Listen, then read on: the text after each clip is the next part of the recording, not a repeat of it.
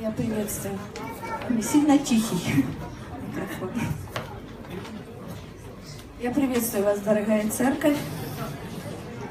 Я хочу поделиться с вами мыслью, которую мне открыл Господь. Надеюсь, у меня получится.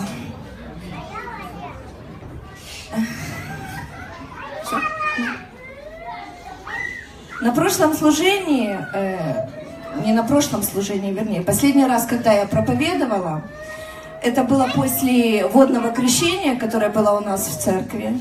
И принимали, молодежь принимала водное крещение, заключали завет с Господом. Э, Там был, среди молодежи был мой сын. И я э, цитировала место с Писания 1 Петра, 3 глава, 21 стих, Антон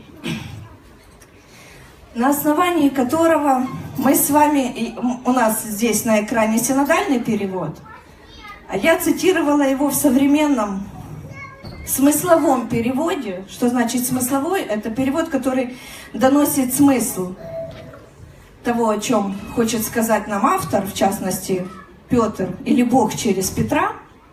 И в третьей главе 21 стих э, там было так сказано, что так и нас, ныне подобное всему образу крещения, не плотской нечистоты омытия, э, но обещание Богу доброй совести, это в синодальном переводе, а в современном написано просьба к Богу об изменении совести на добрую. Вы помните, да? И когда я процитировала современный перевод, то э, э, то я поняла, что я смутила некоторых людей. В каком плане? Что когда ты говоришь, что ты пообещал Богу доброй совести, да, то это тебя вроде как припоясывает и обязано, да, ты ж пообещал Богу, попробуй Богу не выполнить, да. А когда э, современный перевод, где написано, что это просьба к Богу, так это вроде как расхолаживает. Особенно неокрепшие души, которые совсем недавно пришли к Господу, которые вот молодые, заключили завет с Богом.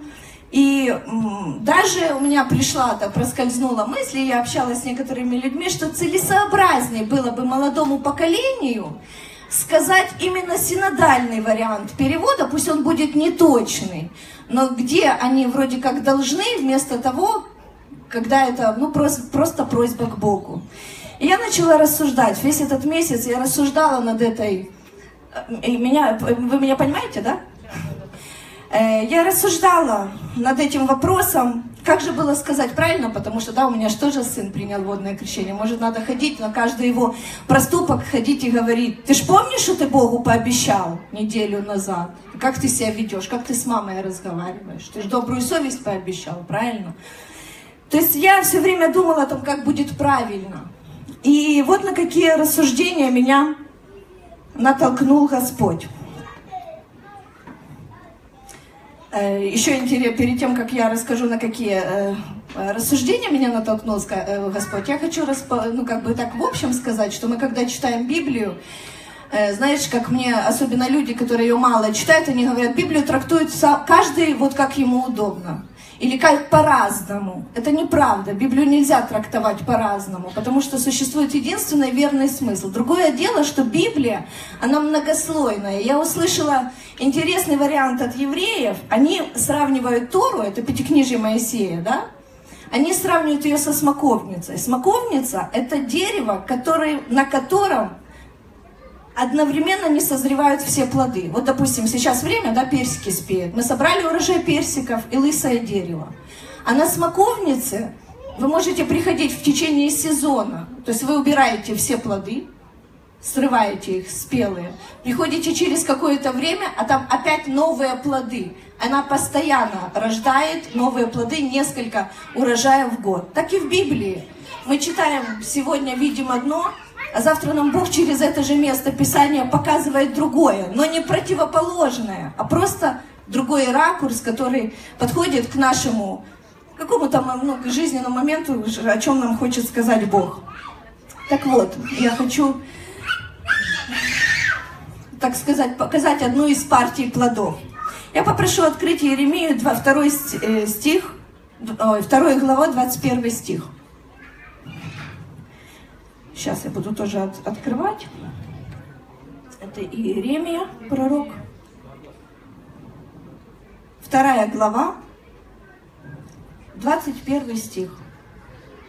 И мы читаем. Я, это Бог говорит за себя, Иудея, обращается к Иудее, насаждал тебя, как благодатный виноградник. Ты семенами лучшими была. Это я современный перевод читаю. Но как же ты превратилась в другую лозу, рождающую дикий виноград? Я потом вам объясню, к чему это все. Мы сейчас запомнили первую мысль, да? Что я рассуждаю на тему, как надо было бы вести себя с новообращенными, с молодыми. И сейчас мы берем Иеремию. «Я насадил тебе благородной лозой от самого чистого семени». Есть еще такой перевод. Или откроем Псалтырь 79 глава, ой, 79 Псалом, 9 глава, нет, да, 9 Псалтырь 79, 9 и 10 стихи. Что-то я нервничаю сегодня. Гости. Псалтырь. Мы открываем. 79 глава, 9 стих. И мы читаем. Это просто для того, небольшие примеры. Ты принес виноградные лозы из Египта, и знал народы и посадил лозу. Для виноградника землю ты расчистил, пустил он корни и заполнил собой землю. Я взяла всего лишь два места из Писания. На самом деле их гораздо больше.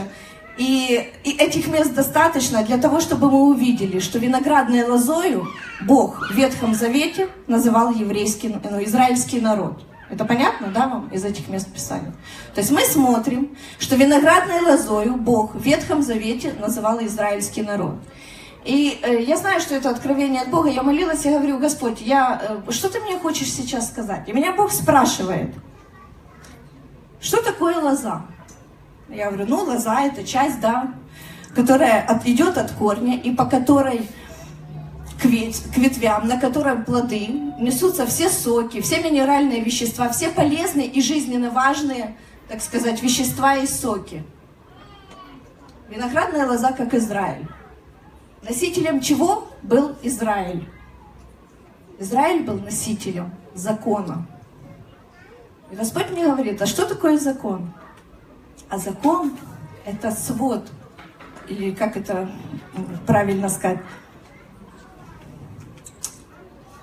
не свод, а как это, только подскажи слово. Это список правил по развлечению добра и зла.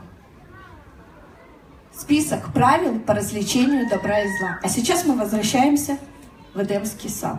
Бытие, вторая глава, 16 и 17 стихи.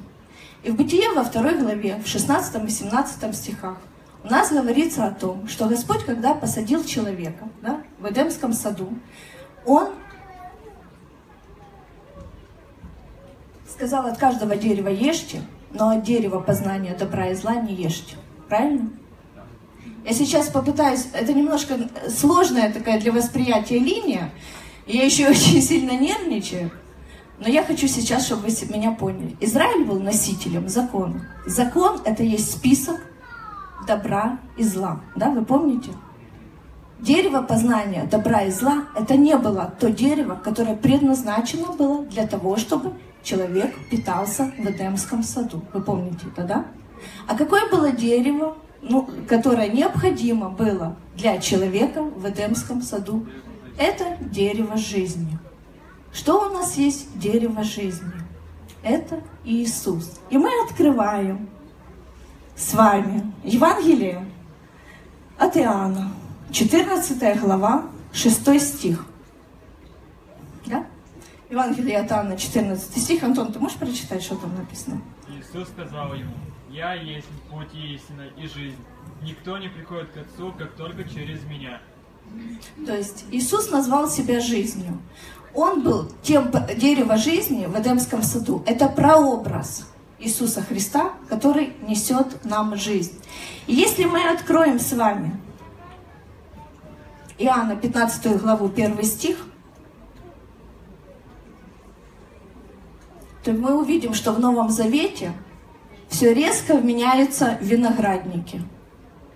А виноградники Нового Завета и Ветхого Завета та разница, что если виноградники Ветхого Завета, израильский народ, который был носителем закона, был виноградной лозой, то в Новом Завете Иисус говорит, я есть истинная виноградная лоза.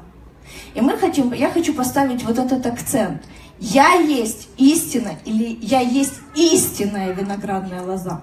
Иисус берет и меняет полностью, полностью меняет, э, так сказать, носителя и состав того, что он носит. Если первая лоза носила закон и не могла привести никак израильский народ к нужным плодам, то в Новом Завете Иисус, который есть истинная виноградная лоза, приводит нас к правильным плодам. Сейчас я хочу вернуться к чему все это я говорю. Сейчас я хочу вернуться, писала до двух часов ночи, надо же. Киана, 15 главе, 2 стих, 15, 2. Хочу прочитать вам. Послание, о, Евангелие от Иоанна, вторая глава.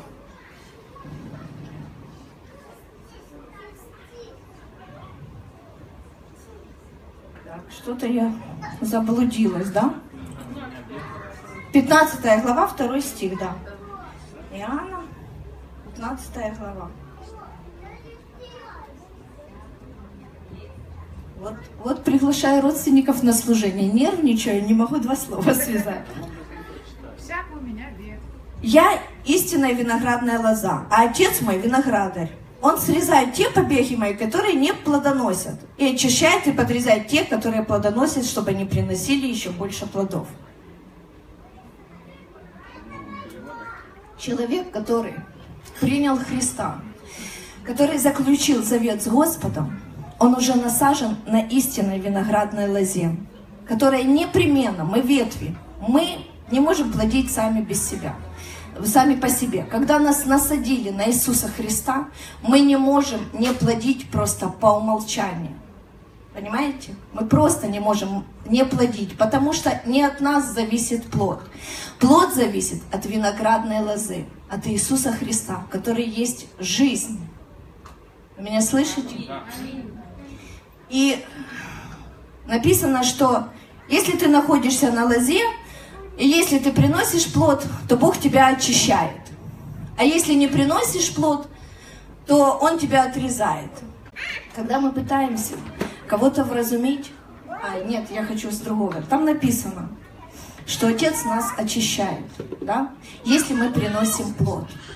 Мы начинаем говорить, думать, вообще приносим мы плод? Вдруг мы относимся к тем ветвям, которые не приносят плод.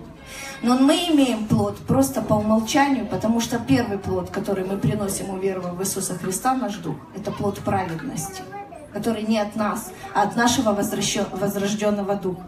И приняв вот этот, принеся этот плод праведности во Христе Иисусе, мы уже относимся к тем ветвям, которые Бог будет очищать.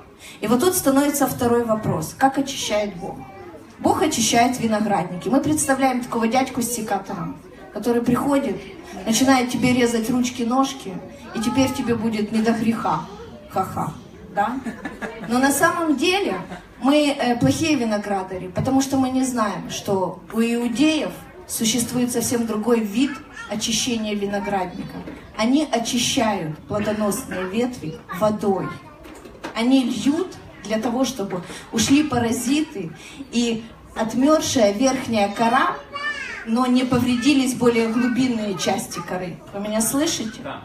То есть вы, в израильском, в Израиле очищают виноградник водой.